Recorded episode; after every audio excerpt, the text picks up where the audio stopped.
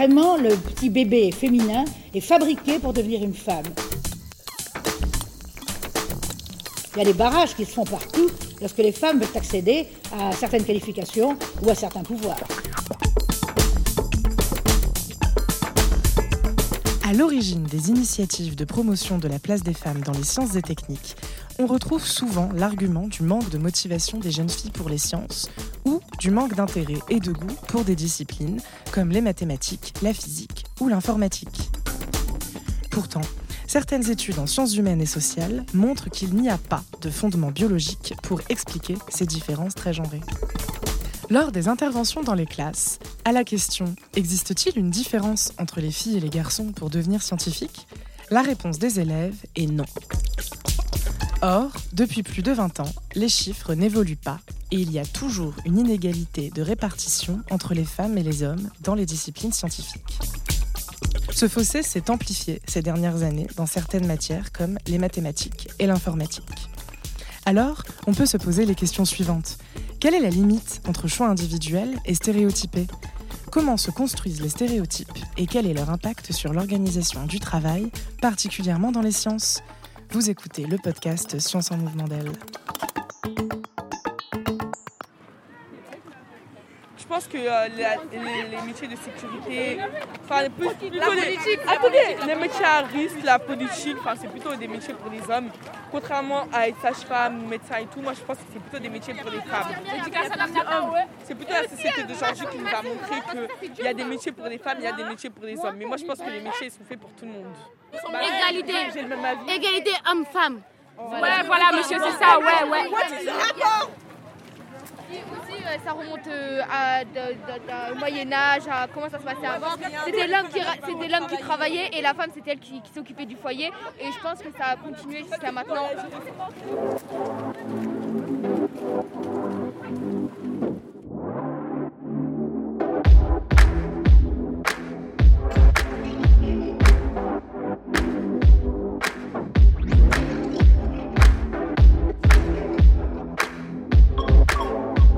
Je suis euh, Clémence Perronnet et je suis euh, sociologue et euh, enseignante-chercheuse en sciences de l'éducation.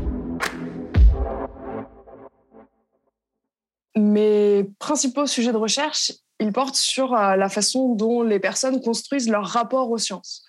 Donc c'est qu'est-ce qui fait qu'on va aimer ou ne pas aimer les sciences, décider de faire ses études dans ce domaine, ou même d'en faire un métier, ou est-ce qu'au contraire, on va complètement s'en détacher, s'en désintéresser voire même développer un, bah, un rapport difficile. Donc, c'est la peur des maths, par exemple, ou l'idée qu'on n'est euh, pas faite pour ça ou pas fait pour ça. Pour travailler ces questions, j'ai d'abord fait une entrée par l'enfance, avec l'idée que euh, bah, toutes ces relations qu'on a aux sciences, elles naissent très jeunes. On avait beaucoup de données, en fait, déjà en sociologie sur euh, les moments clés pour l'orientation, donc la troisième et puis la fin, des, la fin du lycée. Ah, pour ma, première recherche sur le sujet, l'idée c'était d'aller vers les enfants et de voir ce qui se jouait à l'école primaire en se disant qu'en fait ça commençait bien avant les premières euh, décisions d'orientation et que euh, dès euh, le, moment où on commence à faire des sciences à l'école, il se passe quelque chose.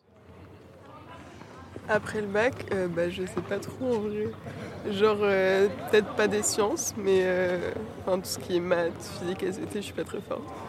moi, j'aimerais bien devenir astrophysicien souvent, on suppose qu'il y a des enfants qui ont le goût, qui ont la curiosité, qui ont l'intérêt et qu'il y a d'autres qui ne l'ont pas. En général, on, a un peu cet argument-là qui est l'argument de euh, l'intérêt, le goût, la curiosité. Et par exemple, on va dire que euh, bah, s'il y a moins de filles, de jeunes filles qui s'orientent vers les filières et les carrières scientifiques, c'est parce qu'elles aiment moins ça, ça les intéresse moins. Et ça, c'est un constat qui est vrai pour certaines périodes de l'orientation, donc euh, vers 15 ans, euh, déjà là en fin de troisième, euh, pour le, pour le contexte français, oui, quand on fait des, des enquêtes auprès des ados, les filles disent que ça les intéresse moins que les garçons, qu'elles se passionnent moins pour les sciences que les garçons. Donc on se dit, bon, bah, elles aiment moins, hop, problème réglé. Sauf que si on remonte un peu dans l'histoire des jeunes, ces différences-là, de goût, d'intérêt, de curiosité, on ne les observe pas chez les enfants qui sont plus jeunes. Donc vers la période de l'école primaire, euh, on va dire euh, entre 6 ans et, 10, euh, 11 ans, on n'a pas du tout les mêmes discours différent chez les filles et les garçons de j'aime, j'aime pas, ça m'intéresse, ça m'intéresse pas. En fait, le goût, l'intérêt, il est assez bien réparti chez les filles, chez les garçons. Et puis, ça marche aussi pour les inégalités de classe sociale face aux sciences. C'est-à-dire qu'on a aussi bah, des enfants issus de milieux modestes qui déclarent autant d'intérêt, autant de goût, autant de curiosité pour les sciences à cet âge-là, mais ça disparaît après voilà, déjà essayer de situer le moment où il y a un décrochage en fait du goût, de l'intérêt, de la curiosité. Et donc bien dire en fait voilà, c'est pas là dès le départ et donc c'est certainement pas lié euh, au sexe ou à une quelconque nature euh, des, uns ou des, des, unes plutôt ou des autres, mais euh, c'est vraiment quelque chose qui apparaît. Le mystère qui demeure et qu'est-ce qui se passe entre on va dire l'école primaire et puis la fin du collège pour que on ait ce décalage ensuite et que autant de filles aient perdu leur goût, leur intérêt?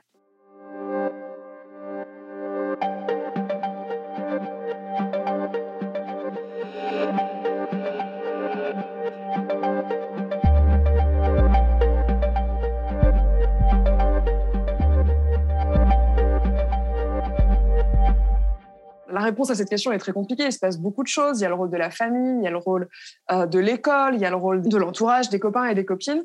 Mais au moins un élément de réponse qui est apparu euh, bah, dans la recherche que j'avais menée euh, auprès des enfants et de leur culture scientifique, c'était que bah, des filles qui avaient de l'intérêt, qui avaient du goût et de la curiosité pour les sciences quand elles étaient à l'école primaire, elles investissaient ça dans des loisirs et dans des pratiques culturelles. Donc, elles allaient euh, lire des magazines scientifiques, elles allaient regarder des émissions scientifiques, elles allaient faire des recherches Internet sur des sujets qui les intéressaient. Et en fait, plus elles investissaient leur intérêt pour les sciences, plus elles étaient confrontées à une image de qui était dans ce domaine et de qui pouvait faire des sciences qui était tout sauf elles-mêmes, qui ne leur ressemblaient pas du tout. Donc, un exemple caricatural, c'est donc une vraie situation d'une jeune fille qui dit bah, J'ai cherché euh, science euh, sur Internet et bah, j'ai bien vu que dans la page des images, en fait, tout le monde était vieux, il y avait que des vieux scientifiques avec les cheveux en pétard. Bon, ça donne pas très envie. Et finalement, c'est vraiment en allant vers ce domaine-là qu'elles vont y voir se répéter ces mêmes figures, ces mêmes personnes qui sont tout sauf euh, ce à quoi elles ressemblent au moment où elles sont donc des petites filles d'école primaire, mais surtout qui ressemblent pas du tout à ce qu'elles s'imaginent être quelques années plus tard et à ce qu'on leur euh, propose d'être aussi, et donc là, ça, rentre en fait vraiment en conflit avec toutes les normes de féminité qui s'imposent aux jeunes filles au moment de la puberté, au moment du passage à l'adolescence. Et alors là, il y a plein de choses qui entrent en jeu, mais il y a une, une norme de ce qui est censé être euh, une jeune fille qui est en train de devenir une jeune femme. Bref, on va passer aux choses sérieuses. Je vais vous montrer un petit peu comment je me maquille. Donc je vais commencer déjà par les yeux. Et finalement, ça va être vraiment l'inverse de ce qui est censé être une personne qui fait des sciences. Donc, par exemple, la focalisation sur la beauté, l'apparence physique, le corps, bon, on ne colle pas du tout à toute cette image des scientifiques qu'on a, c'est-à-dire qui font pas très attention, mais qui n'ont pas le temps non plus d'ailleurs de faire attention à ça. On voit dans les films, dans les séries, il y a souvent ce jeu sur bon bah ils prennent pas soin d'eux, mais en même temps euh, euh, ils sont de purs esprits déconnectés de leur corps. Donc d'un côté on va avoir l'insistance sur le corps, de l'autre côté la déconnexion. Et puis d'autres critères, comme par exemple le fait d'être euh, euh, attaché aux autres et de prendre soin des autres. Moi, j'aimerais bien faire euh, études dans la médecine, mais je sais toujours pas quoi. Médecin général, moi. médecin généraliste. Bah, je sais pas, j'aime bien soigner les petits, et voilà. J'aimerais bien genre aider les personnes qui sont blessées ou ou euh, qui, euh, qui, sont malades, etc. J'aimerais bien les aider. Là aussi, c'est une grande injonction qui est faite aux jeunes filles, surtout quand elles, quand elles grandissent. Alors très concrètement, ça va être prendre soin des membres de sa famille. Donc euh, au moment du passage à l'adolescence, c'est particulièrement vrai pour celles qui ont des petits frères et des petites sœurs. Et tu te projettes aussi dans l'idée de prendre soin d'un conjoint, puis de prendre soin d'enfants, etc. Et la personne qui fait des sciences, elle, elle est aussi déconnectée de toute cette sphère-là euh, nous, pareil, on a ces images de scientifiques qui ne sont pas du tout des pourvoyeurs de soins, qui ne sont pas du tout des personnes attentives aux autres ou proches des autres, mais qui sont au contraire bah, déconnectées et qui, parce qu'elles sont déconnectées, vont pouvoir avoir de grandes idées, vont pouvoir faire de grandes réalisations. Ça, c'est vraiment l'image du scientifique fou et de un peu voilà dans sa dans son laboratoire euh, en train de faire ses expériences. Mieux vaut que je me consacre à l'étude de l'autre grand mystère de l'univers.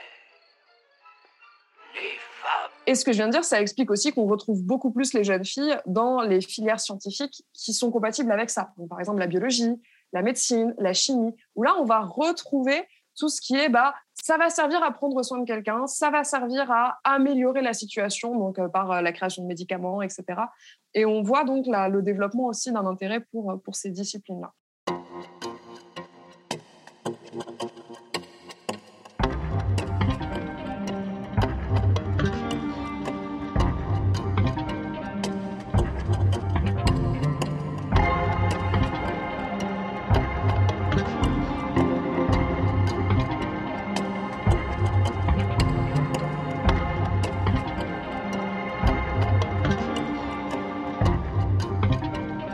Suis Héloïse Morel et coordinatrice du pôle Sciences et Société à l'Espace Mondes France et rédactrice pour l'actualité Nouvelle-Aquitaine.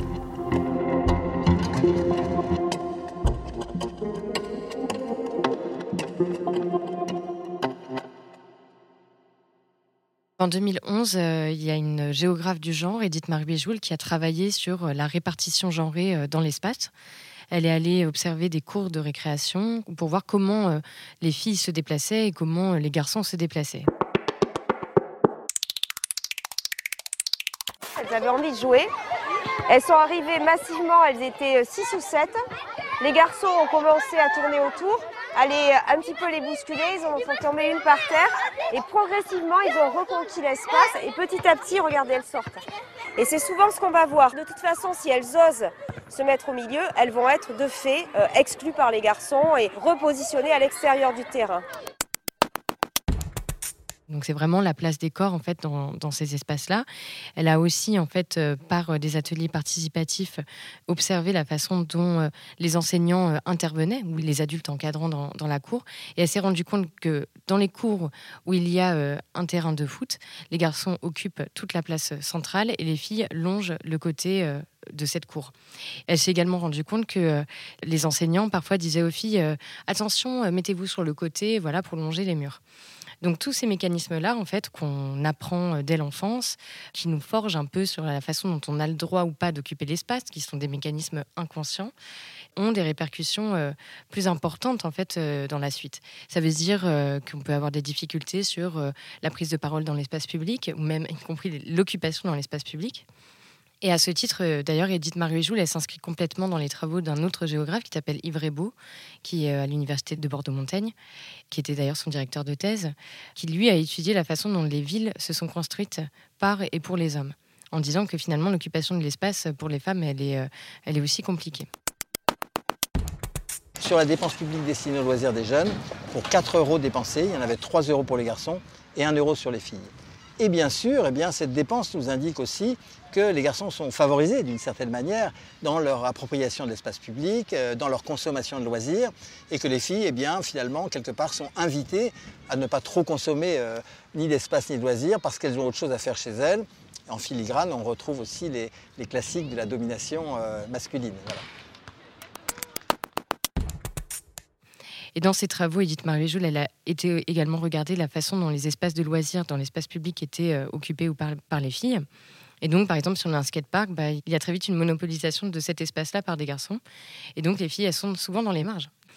Donc elle, elle pose la question, et Yves Beau également, de euh, tous ces espaces qui sont censés être des espaces de mixité euh, sociale et de genre, finalement ne le sont pas tant que ça. Et qu'il y a des répercussions évidemment sur tout le reste. Donc, euh, encore une fois, l'espace public, mais également dans la sphère euh, professionnelle. Comment on se tient à une réunion de travail? Comment euh, voilà, on occupe un espace qui sont censés être des espaces collectifs?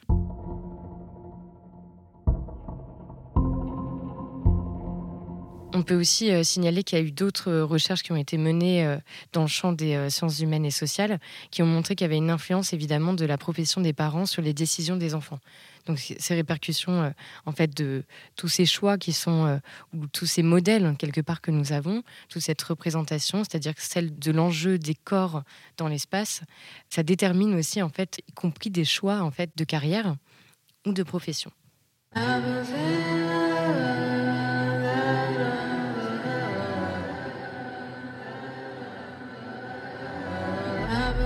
J'aimerais plutôt être policière, franchement. Et si vous avez, si vous hésitez Moi, militaire. Moi, moi, moi j'ai envie de faire pompier plus tard. Mais les gens disent que c'est juste pour les garçons et ça. Il y a plus de garçons. Ouais, j'ai envie de quand même le faire.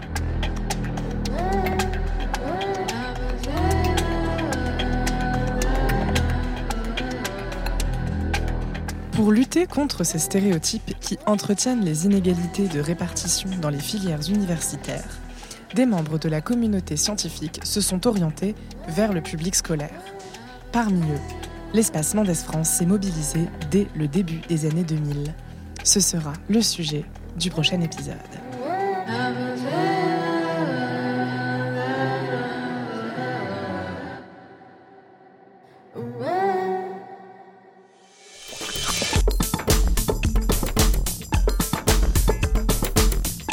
C'était Science en mouvement d'elle, le podcast dédié à la place des femmes dans les sciences de l'espace Mendès France.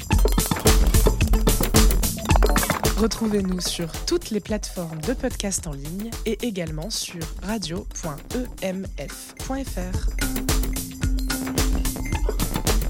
Science en mouvement d'elle a le soutien de l'Union européenne et de la région Nouvelle-Aquitaine, en partenariat avec l'Université de Poitiers. Il est financé par le Fonds européen de développement régional et soutenu par la délégation régionale aux droits des femmes et à l'égalité.